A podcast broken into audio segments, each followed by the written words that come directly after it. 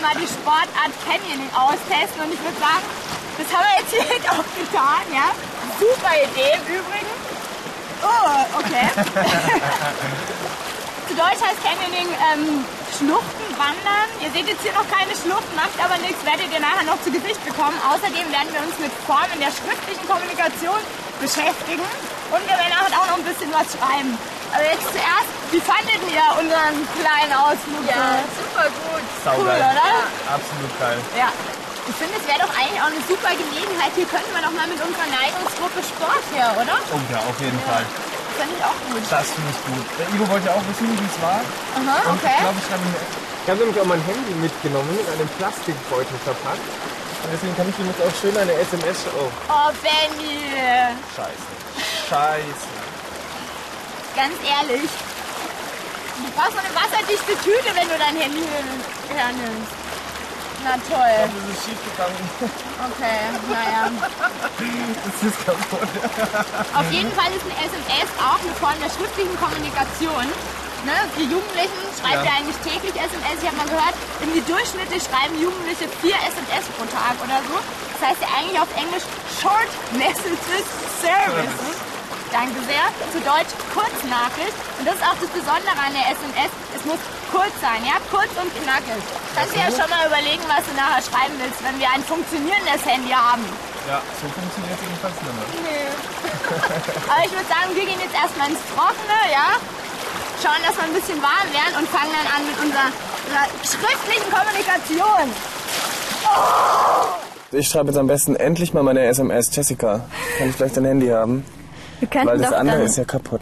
Ja, auch Benny. eine E-Mail schreiben, wo wir einfach erzählen, was wir erlebt haben und die anderen dann davon überzeugen. Eine E-Mail finde ich auch eine gute Idee. Früher hätte man traditionell einen Brief geschrieben, der wäre natürlich dann erst einen Tag oder mehrere Tage später angekommen. Das ist natürlich nicht sehr praktisch, deswegen findet mittlerweile Kommunikation ganz oft elektronisch statt. Über SMS oder über E-Mail. Und ich würde sagen, wir starten mal, ne? Erstmal an, ne? das ist die Adresszeile. Dann einfach die, Leute, an die wir es schicken wollen, ja. genau. Dann sehe ich da CC. Kennt ihr das? Ja, da kann man an mehrere Absender versenden. Ja, das kannst du aber ja so auch, wenn du es in die Adressen eingibst. Ne? Also CC bedeutet Carbon Copy. Und es meint so viel, dass du jemandem eine Kopie schickst, an den die E-Mail nicht direkt ist, sondern der da einfach mal drüber gucken kann. In unserem Fall würde ich sagen, können wir es vielleicht mal an einen Sportlehrer schicken, dass der auch so weiß, was wir so treiben. Und hier jetzt natürlich die Betreffzeile. Was würde da in unserem Fall reinpassen? Riesen Spaß beim Canyoning. Riesenspaß beim Canyoning. Mindestens. Dann, Dann- finde ich E-Mail immer relativ einfach, weil bei einer E-Mail kann man ja umgangssprachlich schreiben. Das heißt, man muss nicht so hochsprachlich schreiben, wie das Ja. jetzt vielleicht bei einem Geschäftsbrief so ist, sondern ihr schreibt da an eure Freunde. Also vielleicht einfach als Anrede, Halt zusammen. genau, Zeile frei dann. Wir sind jetzt wieder zurück und es hat uns total Spaß gemacht und wir wollen es unbedingt mal zusammen machen. Und dann vielleicht noch, dass es jetzt gar nicht so kalt war. Ja, wie wir am Anfang eigentlich dachten. Na ja, genau, da haben wir doch auch mitgefilmt, oder? Ja. Beziehungsweise, was heißt wir? Du, Jessica. Ja, Ähm, da können wir noch ein paar Bilder raussuchen, die hängen wir dann einfach hinten an. Genau, Okay. okay. Zeig mal. Vielleicht können wir denen dann ein paar Bilder mitschicken. Ja. Das fände ich auch nicht Ja. schlecht. Das ist geil. Ja, Ja, das würde ich auch nehmen. Finde Ich, auch. Das ist nicht ich schlecht. glaube, das langt dann auch schon, oder? Ja. Ja. Das wird eh zu groß. Bis bald, mit freundlichen Grüßen und dann unsere Namen drunter. okay. Gut.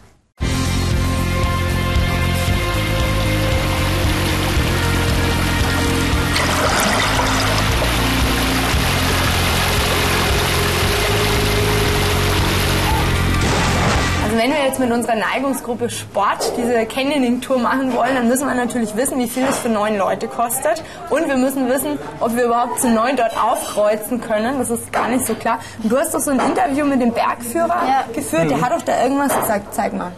Ja, wir führen die Touren durch mit so sechs bis acht Personen pro Bergführer. Wenn das noch größere Gruppen werden, dann nehmen wir noch einen zweiten Bergführer mit dazu, sodass jeder möglichst individuell betreut ist bei der Tour. Gut, also das heißt, es ist möglich. Frage, was kostet das? Und dafür haben wir uns hier ein Angebot eingeholt. Und sowas nennt man auch einen Geschäftsbrief hier von den Bergführern selber. Und mich würde jetzt mal interessieren, wie ist denn so ein Geschäftsbrief aufgebaut? Also so, was ist der Inhalt, welche Form hat der, wie ist die Sprache? Was fällt euch da auf? Also ich würde mal sagen, der Inhalt sind auf jeden Fall einfach relevante Informationen. Oh, es muss genormt sein. Also es Was muss meinst du bestimmte. damit? Ist, äh, ich ich glaube, dass es einfach bestimmte Zahlenabstände einhalten muss und bestimmte Abstände von den Rändern. Wer das ein bisschen ähm, näher wissen möchte, der kann sich gerne mal unseren Film zum Bewerbungsschreiben anschauen. Da haben wir das nämlich schon mal so ein bisschen genauer gemacht. Die Sprache ist natürlich auch wichtig. Es geht, wie du schon richtig sagst, um den Austausch von Informationen. Das heißt, es ist eine sachliche Sprache, Hochsprache in dem Fall. Genau. Und es hat natürlich auch einen bestimmten Aufbau. Fällt euch da was auf? Ja, die Anschrift zum Beispiel von, äh, also vom Empfänger, an wen es gehen soll. Ja, und hier unten auch vom Absender. Das ist manchmal ja auch oben, ne? Ja, Ja. Dann Ort und Datum. Betreff. Dann die Anrede Genau, die natürlich, Anrede. ne? Sehr geehrter Herr Neuschwander, in dem Fall der Sportlehrer. Dann kommt der Text. Hier Text. Und jetzt auch nochmal in Absätze unter, unterteilt. Gegliedert. Ja, und dann kommt die Schlussgrußformel. Und noch eine Unterschrift. Freundliche Grüßen. Unterschrift und fertig.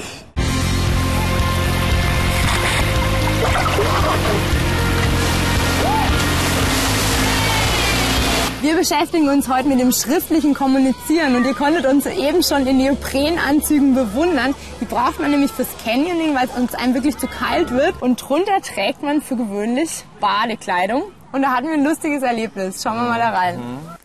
So, hast du eine neue Badehose ja, ich habe mir eine neue Badehose bestellt. Und zwar richtig geil.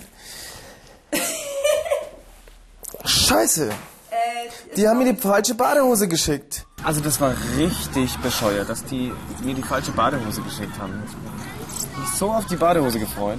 Ja gut, aber du brauchst dich jetzt natürlich auch nicht so ärgern, weil das Ganze ist ein typischer Fall für eine Reklamation, weil der Händler verpflichtet sich ja mit dem Kaufvertrag, dass er dir die Ware einwandfrei zuschickt und das hat er in dem Fall ja nicht getan, die war ja eindeutig zu groß. Richtig. Genau. Dann würde ich sagen, schreib mir eine Reklamation, aber wichtig ist, dass du den Kassenzettel aufgehoben hast. Hast du den noch? Ja, den habe ich noch. Gut, die Originalverpackung. Mm, Ja, doch. Gut. Und ich hoffe, wir sind auch noch in der Umtauschfrist, weil dann ist alles easy, hoffe ich. Wobei es bei Badekleidung immer so ein bisschen eine Sache ist. Das ist ähm, beim Umtausch immer ein bisschen schwierig, aber Sie müssen sie natürlich zurücknehmen, weil Sie haben sie falsch geschickt. Also, dann schreiben wir mal eine Reklamation. Überleg mal, was, was sollen die wissen? Naja, Sie sollen wissen, dass Sie mir die falsche Größe von der Badehose zugesendet haben. Dass es definitiv die, die Schuld vom Verkäufer war. Dass ich eine neue, passende Größe haben will.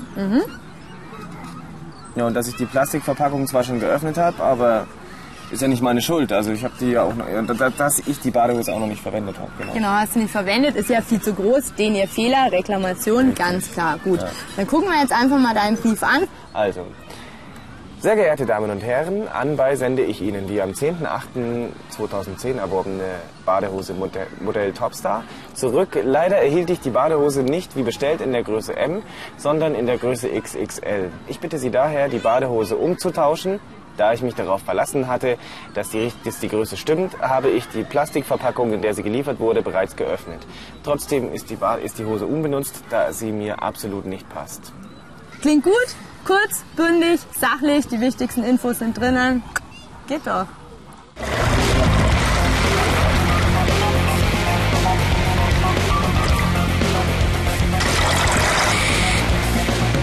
Um Canyoning in Bayern durchführen zu dürfen, müssen einzelne Gewässer, sprich Bäche und Schluchten, gewidmet werden.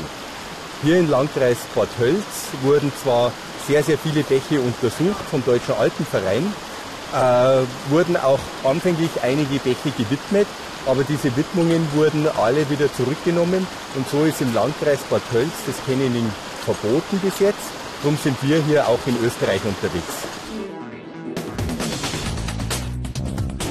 Also wir haben ja jetzt gehört, dass Canyoning in Bad Tölz verboten ist, aber es wäre doch eigentlich auch ganz interessant, mal dort eine Schlucht zu bewandern, oder? Logisch. Also auf jeden Fall hat der Bergfü- Bergführer auch gesagt, dass ohne erfahrenen Bergführer keine Canyoning-Tour möglich ist, weil es einfach zu gefährlich ist. Und er hat noch einen weiteren Aspekt genannt. Er hat nämlich, ähm, das können wir uns mal anschauen. Jo. In Bächen, wie wir es hier haben, haben äh, diese Umweltuntersuchungen äh, Untersuchungen ergeben. Das heißt, die schiebeführenden Bächen äh, passiert überhaupt nichts. Das heißt, wenn wir im Wasser, im geschiebeführenden Bereich bleiben, Ja. dann schadet es den Gewässern gar nicht. Das sind oft die Badegäste und so schlimmer, die die Uferbereiche deutlich mehr nutzen und da dann Trittschäden in der Vegetation verursachen. Okay, also mir kommt dieses Argument ein bisschen bekannt vor. Ja, das habe ich nämlich auch in einem Artikel gelesen. Da geht es nämlich auch darum, dass einige Landratsämter dieses Canyoning in bestimmten Landkreisen verboten haben, weil sie eben sagen, dass es die Umwelt schädigt. Und der Canyoning-Verein hat auch schon versucht, ähm, gerichtlich dagegen vorzugehen, hat aber jetzt mittlerweile das Gerichtsurteil akzeptiert. Aber ich denke mal, wir waren ja selber beim Canyoning und also ich denke mal, wir sind da anderer Meinung, oder? Ja, es gibt ja auch andere Sportarten, die die Natur zerstören. Wie zum Beispiel ähm, Skifahren. Wäre zum Beispiel ein Argument. Mountainbike. Genau. Genau. Ja, denke ich zum Beispiel auch. Und wenn man jetzt seine Meinung veröffentlichen möchte, dann könnte man jetzt zum Beispiel einen Leserbrief schreiben. Sollen wir das mal zusammen machen? Okay. Genau, also bei dem Leserbrief geht es eben darum, zu einem bestimmten Thema die eigene Meinung zu sagen. Da kann man sich eben zu einem Thema äußern oder wie in dem Fall zu einem bestimmten Text, zu so einem Bericht aus der Zeitung. Und ähm, da ist es halt ganz wichtig, dass du es dann auch veröffentlichst in einer Zeitung, im Internet und dass du deine Meinung gut begründest. Aber ich denke mal, es wird euch in dem Fall nicht schwer fallen, weil ihr habt ja jetzt viele eigene Erfahrungen beim Canyoning sammeln können. Also dann versuchen wir jetzt mal den Leserbrief zu schreiben. Es geht los mit einer Überschrift. Und zwar stellen wir uns die Frage, worum geht es? Und wir versuchen, den Leser neugierig zu machen. Okay. Was können wir schreiben? Es geht um die Umze Umweltzerstörung beim Canyoning. Also formulieren wir. Ja, äh, sind wir wirklich Naturzerstörer? Okay, gut. Dann brauchen wir natürlich eine Einleitung. Da ist es immer wichtig, einen Bezug herzustellen zu dem Text, wenn man sich denn auf einen Text bezieht oder zumindest zu dem Thema hinzuführen. Wie könnte man das in dem Fall machen?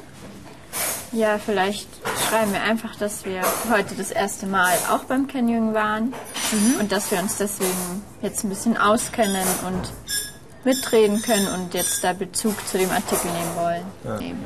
So machen wir es. Dann käme der Hauptteil. Und zwar ist es in dem Hauptteil jetzt ganz wichtig, dass ihr gute Argumente findet, dass ihr nicht einfach nur Behauptungen aufstellt, sondern dass ihr die immer auch begründet ja?